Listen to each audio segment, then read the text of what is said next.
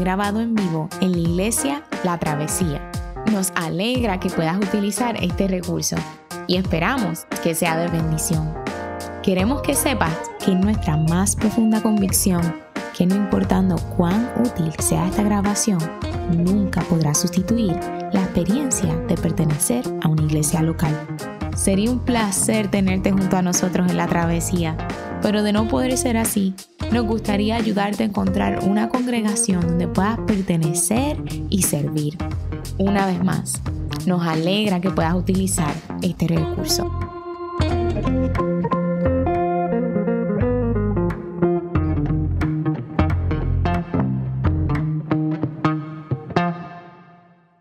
¿A quién no le encanta la sabiduría? ¿A quién no desea o anhela buscar sabiduría? Por siglos muchas personas han buscado hallar sabiduría. Y de eso se trata el sermón de esta mañana. No sin antes presentarme, mi nombre es Yamir Alejandro, Alejandro es mi apellido eh, y tengo el privilegio de ser pastor de, de esta congregación.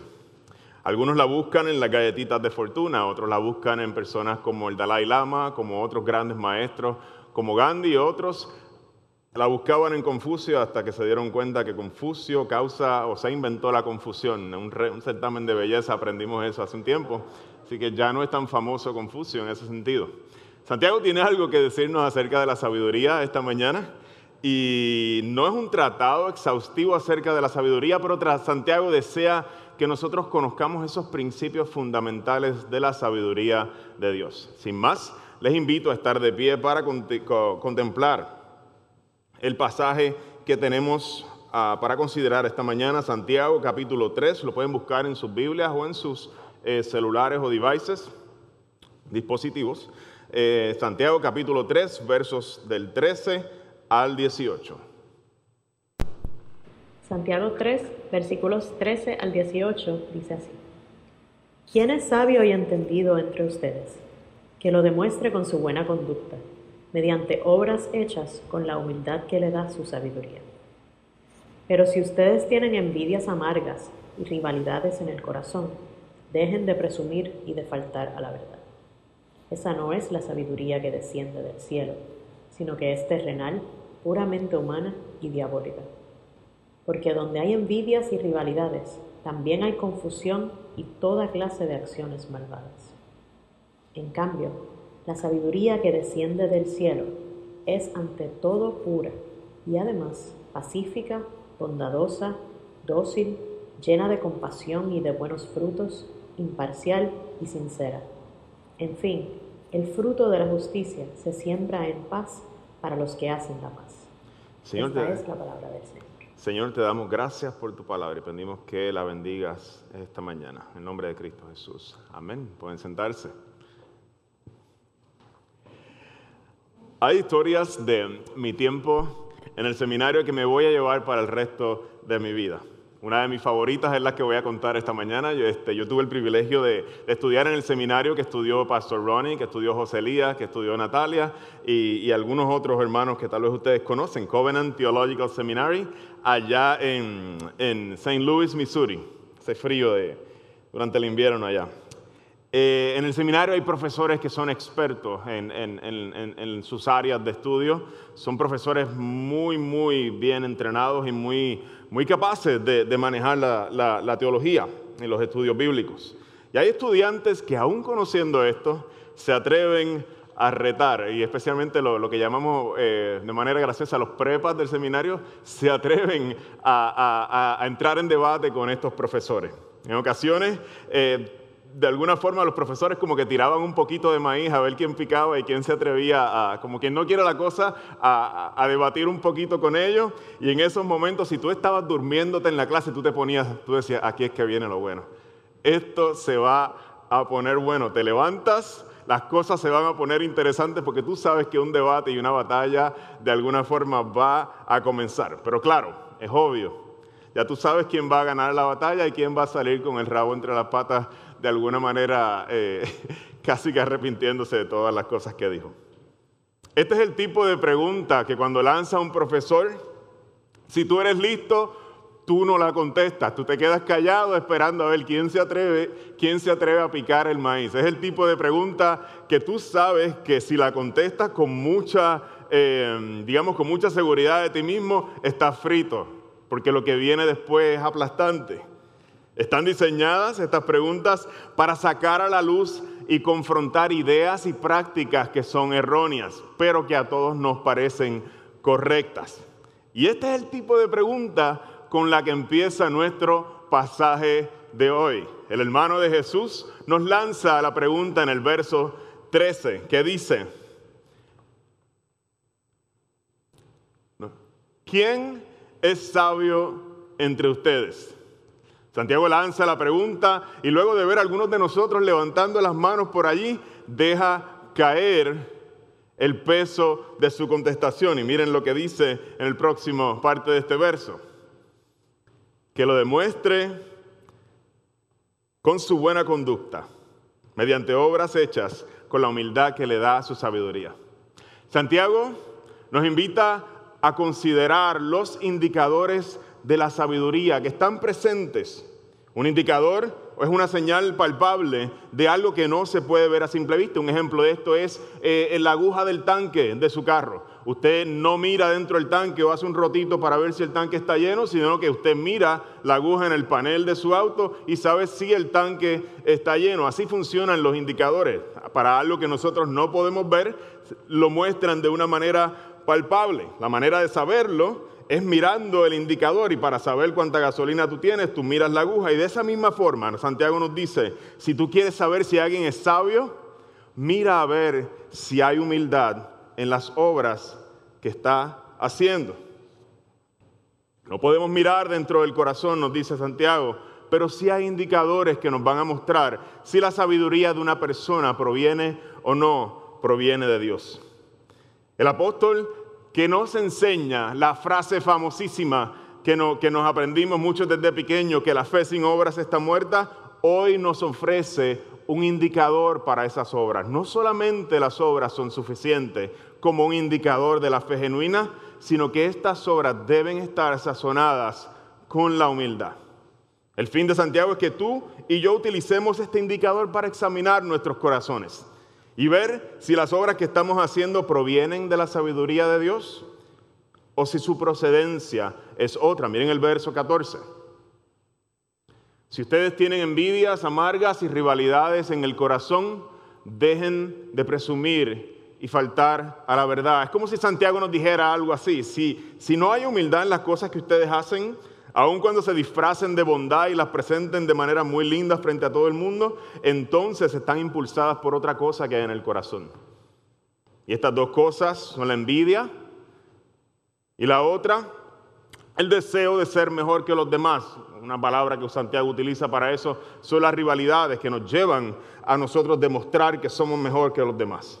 Podemos encontrarnos haciendo, Feimaila de la travesía, nosotros los cristianos podemos encontrarnos haciendo todas las cosas correctas con todas las motivaciones incorrectas.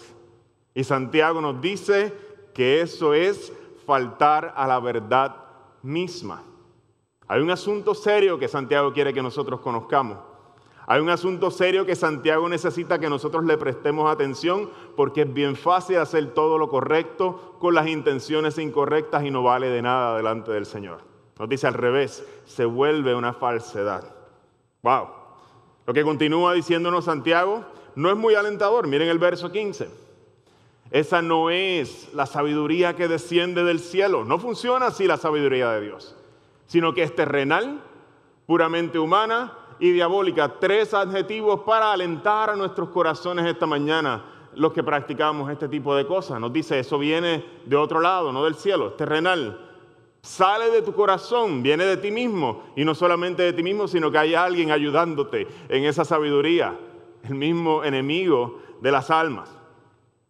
Esta sabiduría no proviene de Dios, nos dice Santiago, sale de nuestros corazones está en ti y en mí, y su fin, nos continúa diciendo en el próximo verso, Santiago, es la desgracia. Donde hay envidias y rivalidades, también hay confusión y toda clase de acciones malvadas. Comienzan con envidias y rivalidades en el corazón y se vuelve una catástrofe que en muchas ocasiones termina dividiendo las iglesias o los lugares de trabajo o nuestras familias. La rivalidad y la envidia corrompen los espacios de convivencia. La familia, el trabajo, la iglesia. ¿Quién tolera trabajar en un lugar donde todo el mundo está velando a que tú te caigas para pasarte por encima y llevarte el puesto que tenían para ti? ¿A quién le gusta eso? Es insoportable porque tú sientes que todo el tiempo no puedes hacer nada porque de alguna forma te va a caer algo y te van a quitar tu puesto y otro se va a quedar con el puesto. Dice, es insoportable vivir en una familia donde cada cosa que una persona hace la está vociferando. Yo soy el que trae el dinero a esta casa, no te olvides. Mira mis buenas obras, mira lo bueno que yo soy. Yo soy el que trae el pan y da de comer a toda esta familia. No te olvides y te lo sigue diciendo y tú dices, para allá, brother para. Y le contesta diciéndole quién lava los platos. ¿Y quién se encarga de lavar la ropa? ¿Y quién se encarga de cocinar? Y todo el mundo está vociferando todas sus buenas obras. Y Santiago nos dice, hay un problema con esas obras. Y es que vienen de envidias y rivalidades, no provienen de Dios, no provienen del amor. Ninguna de esas obras es muestra de una fe verdadera. En la iglesia, el chisme se vuelve la, la regla del día y la disfrazamos de alguna forma con, con déjame contarte esto que está pasando tal persona para que ore, para que tú, para que tú ores, sí, para que, para que veas orando. Ayúdame a orar por, por, tal situación. Y mire, y hay veces que es real. No quiero, el quien lo hace con un corazón genuino y lo comparte con personas que sabe que están buscando el bien para esa persona es, algo genuino, ¿verdad? No estamos criticando esa práctica. Estamos diciendo que a veces se cuela por ahí. El enemigo mete la cola de alguna forma por ahí y, y nos tiene chismeando unos contra otros y se supone que estemos orando y lo que estamos haciendo es chismeando unos de otros. Santiago nos está diciendo, necesitamos tener un conocimiento más profundo de las dinámicas del corazón, porque podemos hallarnos haciendo las cosas correctas con las motivaciones incorrecta. Santiago desea que tú y yo comprendamos que hay una sabiduría operando día y noche en tu corazón y en el mío y no se detiene, está ahí día y noche.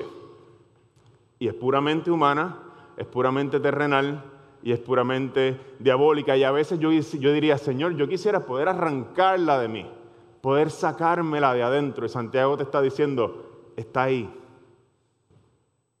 Está ahí. Un pastor pentecostal te diría, la carne siempre pide adobo. Siempre pide adobo y no hay manera, no hay manera. Siempre pide adobo. Y está ahí y no te la puedes quitar. ¿Y por qué es importante para nosotros algo como esto?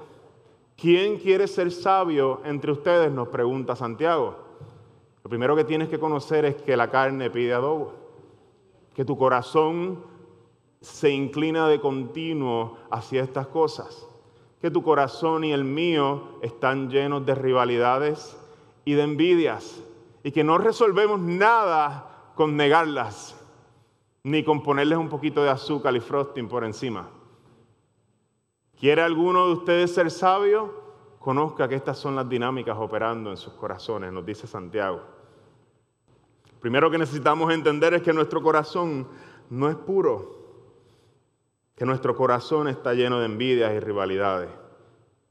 ¿Acaso es esto un escenario de desesperanza? No lo es, porque el Señor nos da herramientas. Miren lo que oraba David en el Salmo 139, que es una oración que el Señor nos regala en la Escritura. Examíname, oh Dios, y conoce mi corazón. Pruébame y conoce mis pensamientos.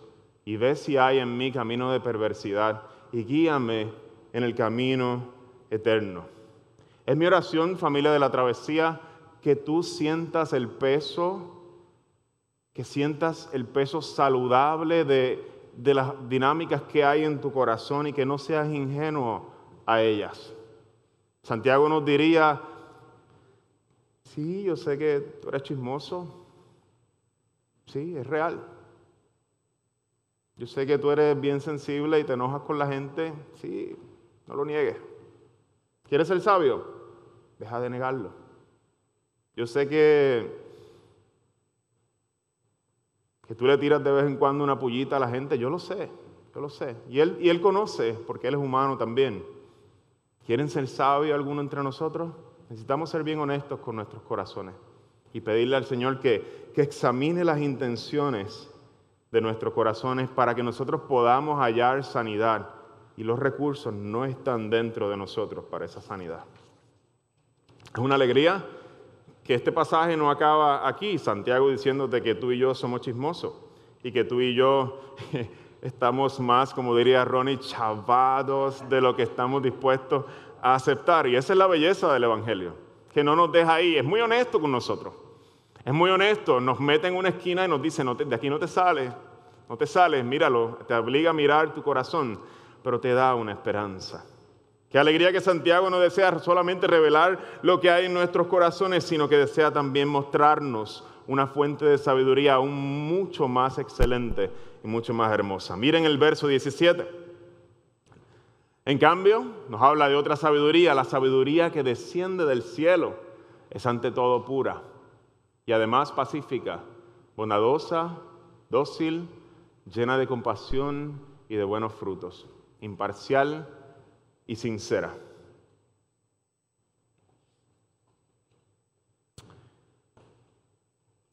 Santiago nos invita a mirar a este gran sastre que desciende y nos dice, es aquí una vestidura mejor que la que tú tienes. Comienza, comienza mostrándonos y dándonos una visión diferente de la sabiduría. Esta sabiduría no proviene de la tierra, esta sabiduría, dice lo primero que dice Santiago, es que desciende de lo alto. Y esta sabiduría es ante todo pura. Esa es la primera característica que Santiago eh, exalta de esta sabiduría. Santiago nos invita a entrar a esta hermosa boutique de este sastre y nos muestra, miren, la belleza de cada atuendo en esta boutique. Miren para allá la docilidad, qué pura se ve. Miren para allá la paz, la bondad. Miren la compasión, la sinceridad. Todos estos trajes son perfectamente puros y hermosos precisamente porque no provienen de la tierra, provienen del cielo.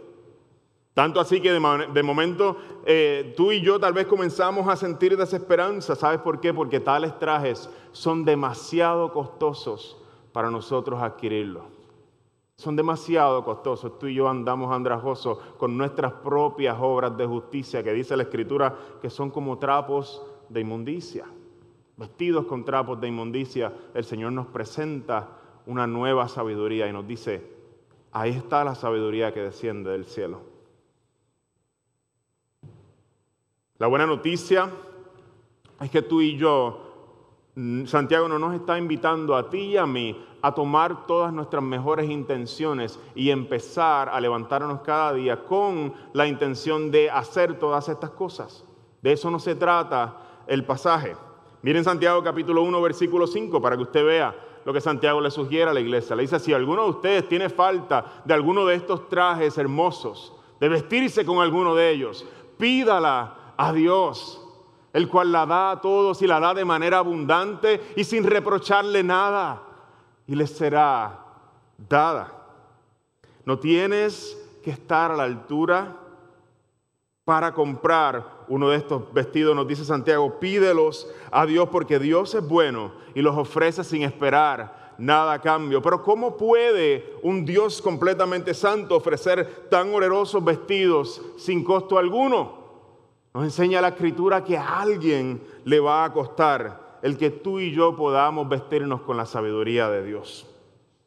Cristo, nos dice Pablo, quien es la sabiduría de Dios, descendió desde el cielo, al igual que esta sabiduría está hablando de Él. Se vistió de tu naturaleza, de tus trapos de inmundicia, trapos sucios. Esos trapos sucios los lleva a la cruz para que tú y yo podamos vestirnos de una nueva naturaleza. Mire lo que el apóstol Pablo nos dice en Efesios capítulo 4, versos 22. Con respecto a la vida que antes llevaban, se les enseñó que debían quitarse el ropaje de la vieja naturaleza, la cual está corrompida por los deseos engañosos, las rivalidades, ser renovados en la actitud de su mente y ponerse el ropaje de la nueva naturaleza creada a imagen de Dios, en verdadera justicia y santidad.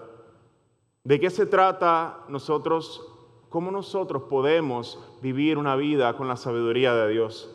El apóstol Pablo nos dice, necesitamos de manera continua conocer cuál es la ropa que llevamos puesta, la ropa que nosotros llevamos puesta, quitarla, ofrecerla al Señor y decirle, Señor, necesito vestirme con la tuya una vez más hoy. Te pido que me vistas con tu ropa porque la mía no sirve para lidiar con estas situaciones que estoy lidiando. Yo no sé, Señor, cómo dejar de enviar, envidiar a otros. Mi ropa, ese traje no me ayuda con eso. Me molesta cuando a otros les va bien. Me molesta profundamente. Me molesta y no sé por qué me molesta y no puedo dejar que, que me moleste. Estoy lleno de rivalidades. Siempre ando peleando con alguien en mi mente. ¿Alguien dice amén? Póngase serio, siervo. Señor, siempre ando peleando con alguien en mi mente. Por más que trato, no puedo dejar de hacerlo. ¿Qué hago? ¿Trato más duro? El Señor me dice, tienes que ponerte una ropa nueva. Tienes que aprender de que de tu corazón no fluyen estas nuevas naturalezas. Necesitas una ropa nueva. Cristo se puso la tuya para que tú pudieras ponerte la de Él. Señor, no tengo fuerza de voluntad para no caer en la tentación. No tengo, no hay en mí ni una gota de voluntad para no volverme a caer, sea el enojo, sean tentaciones sexuales, sean cualquier tipo de tentaciones. No tengo una fuerza de voluntad. El Señor nos dice, quítate la ropa vieja y déjate vestir por gracia de una nueva naturaleza.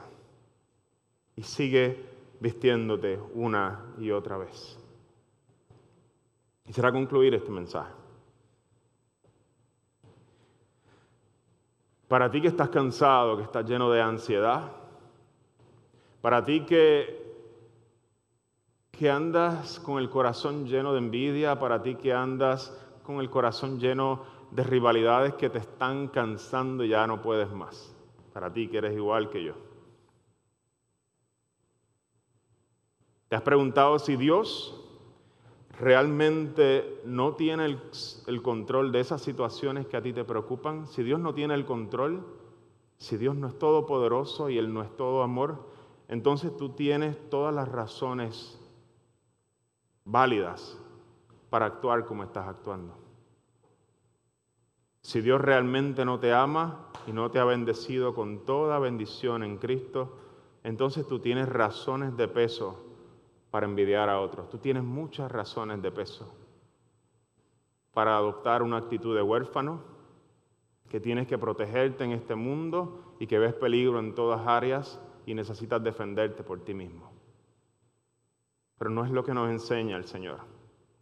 El enemigo quiere que tú creas eso mismo, por eso Santiago nos dice que esa sabiduría proviene también del diablo, viene diabólica, porque su estrategia siempre ha sido que nosotros dudemos de la voluntad y de la bondad y del poder de Dios. En esta mañana, familia de la travesía, es mi oración por ti, que al mirar la cruz puedas ver que Dios no es solamente todopoderoso, sino que ha entregado su posesión más valiosa, su propio Hijo por ti, y que puedas hallar profundo descanso sabiendo de que Él tiene cuidado de tu vida, aun cuando tú sientas que pierdes el control.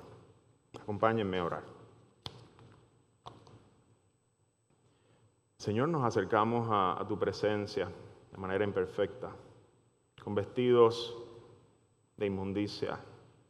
Por favor, pido que por tu Espíritu Santo nos vistas del ropaje de Cristo, Señor. Ayúdanos a vestirnos, Señor, con esta ropa y saber que no se agota tu gracia. Una y otra vez podemos venir a vestirnos, una y otra vez. Que no se acaba tu gracia, a pesar de que hemos fallado tantas veces. Haz una obra en mis hermanos que están siendo eh, partícipes de este servicio a través de la distancia y haz una obra por tu Espíritu en nosotros que necesitamos, Señor, la sanidad que viene de tu Espíritu.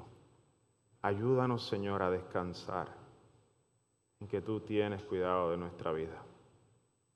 Ayúdanos a abandonar la necesidad de defendernos cuando el peligro se acerca a nuestra vida, Señor, y saber que tú tienes cuidado de nosotros. En el nombre de Jesús. Amén. Toma un tiempo para reflexionar en la palabra del Señor en esta mañana con estos cánticos que vamos a estar escuchando.